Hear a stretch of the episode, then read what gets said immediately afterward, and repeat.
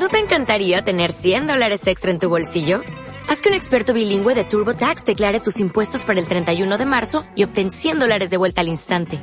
Porque no importa cuáles hayan sido tus logros del año pasado, TurboTax hace que cuenten. Obtén 100 dólares de vuelta y tus impuestos con 100% de precisión. Solo con Intuit TurboTax. Debes declarar para el 31 de marzo. Crédito solo aplicable al costo de la presentación federal con TurboTax Full Service. Oferta sujeta a cambios o cancelación en cualquier momento. Capítulo décimo primero. Justicia oculta. Shepard y Turner se convencieron pronto de que era inútil aporrear la puerta que les cerraba el camino hacia la libertad. Sus golpes contra ella eran blandos e inofensivos y solo servían para destrozarles las manos, en tanto que la madera continuaba tan sólida como antes. Al fin, los dos hombres desistieron de su esfuerzo y conformáronse con su suerte, sin imaginar, ni remotamente, cuál podía ser. La habitación en que se encontraban carecía de comunicación exterior y solo por sus relojes podían saber la hora en que vivían y si era de día o de noche. A las seis de la mañana, Turner acercóse de nuevo a la puerta y quiso probar fortuna. Apenas lo intentó la puerta abrióse sin ningún ruido. Fue tal el sobresalto del abogado ante aquel hecho inesperado que, lleno de miedo, retrocedió como temiendo que por la abierta puerta surgiese una amenaza tangible. Al cabo de un momento, tanto Shepard como él se serenaron y decidiéronse a terminar de abrir la puerta. No vieron a nadie.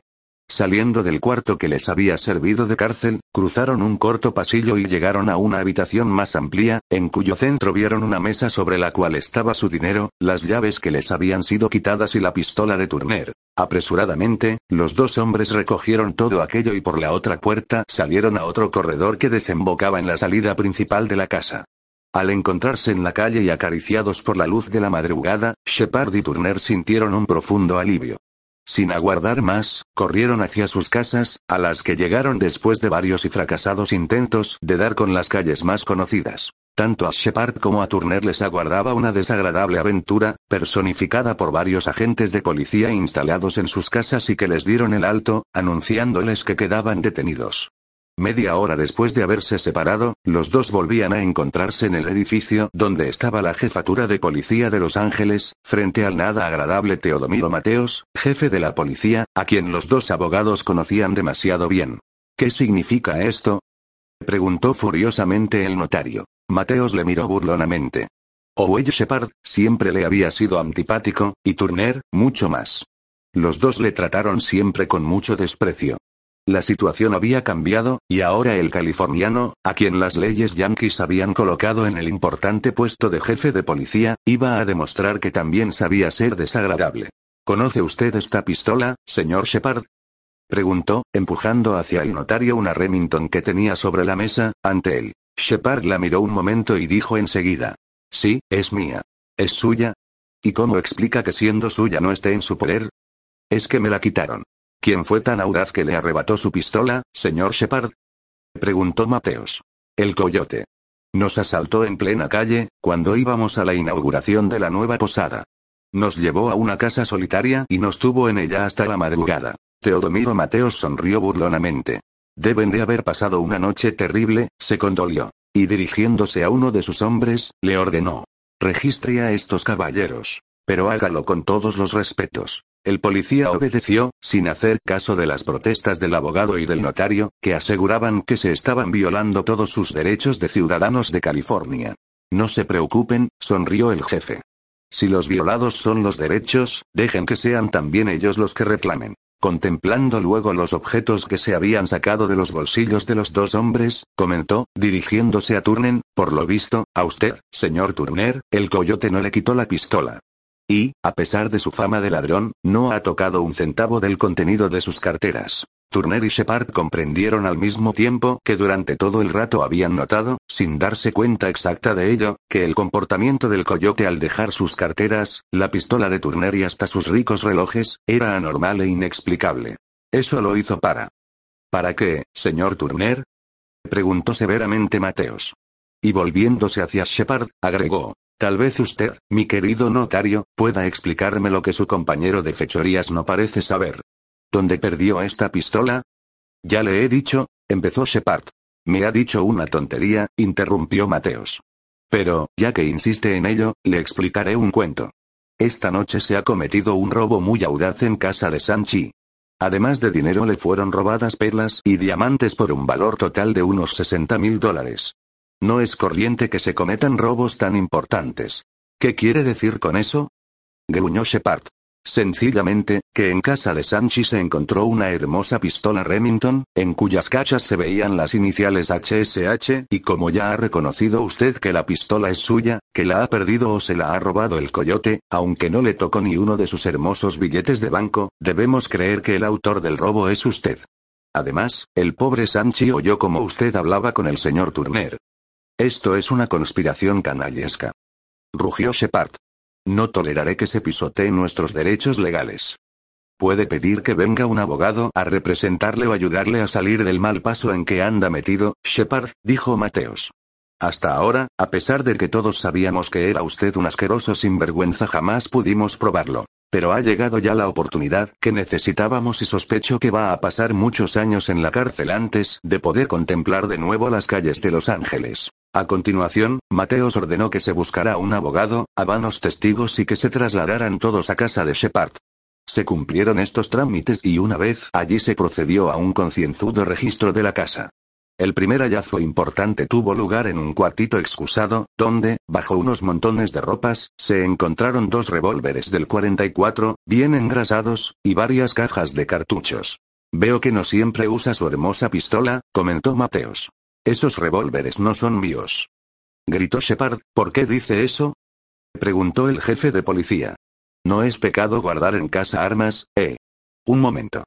Toda la burlona cortesía de que hasta entonces había hecho gala el policía desapareció como por ensalmo. Su mirada estaba fija en la culata del Colt que tenía entre las manos.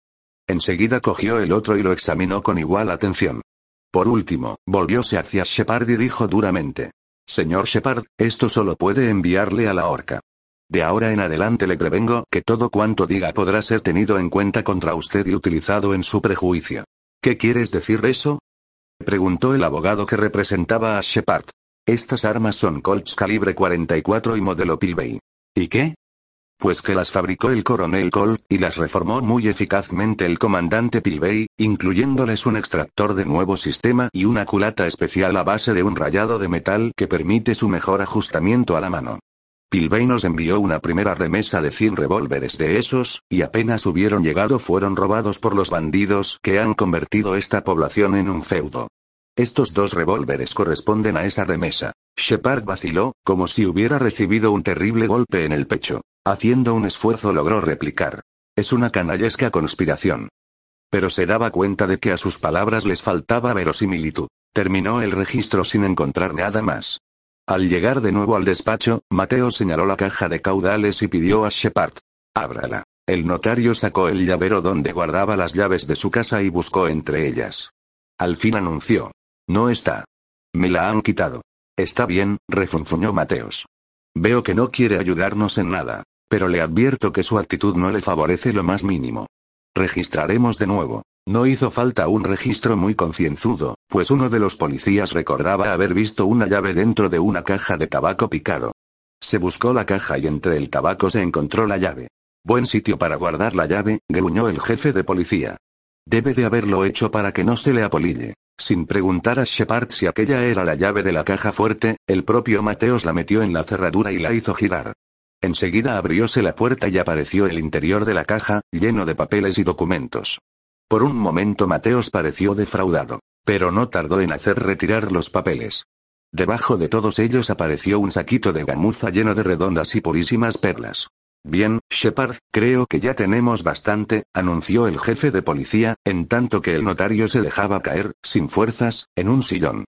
Ahora veremos si su compañero está también surtido de armas robadas y de perlas o diamantes. Aquel mediodía circuló por todos Los Ángeles la noticia de que el notario Shepard y el abogado Turner habían sido detenidos bajo la probada acusación de formar parte de la banda que venía asolando la ciudad y, más concretamente, de haber robado una fortuna en dinero, perlas y brillantes al chino Sanchi. Como complementos que probaban la culpabilidad de ambos personajes, estaba la declaración de Gutiérrez, el famoso cochero que fue careado con los acusados, quienes afirmaban que él los había llevado en dirección a la posada del rey Don Carlos.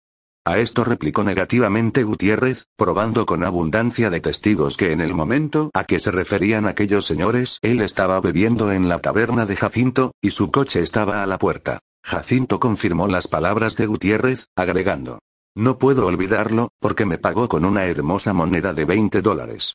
Veo demasiado pocas para olvidar la llegada de una de ellas a mi casa. Esa moneda se la dimos nosotros. Gritó Shepard. Le pidieron permiso al coyote para que antes de llevárselos les permitiera pagar la carrera, ¿no? Rió Mateos, que se sentía muy satisfecho de haber podido al fin, cazar a dos de la banda. Fue él quien nos obligó a pagar, dijo Turner. Todo eso es mentira y está bien claro que lo es, dijo el policía. Adiós, Gutiérrez. Gracias por su ayuda. Aquella noche, Charles Turner y Owen Shepard durmieron en dos celdas inmediatas a la que ocupaba José Morales.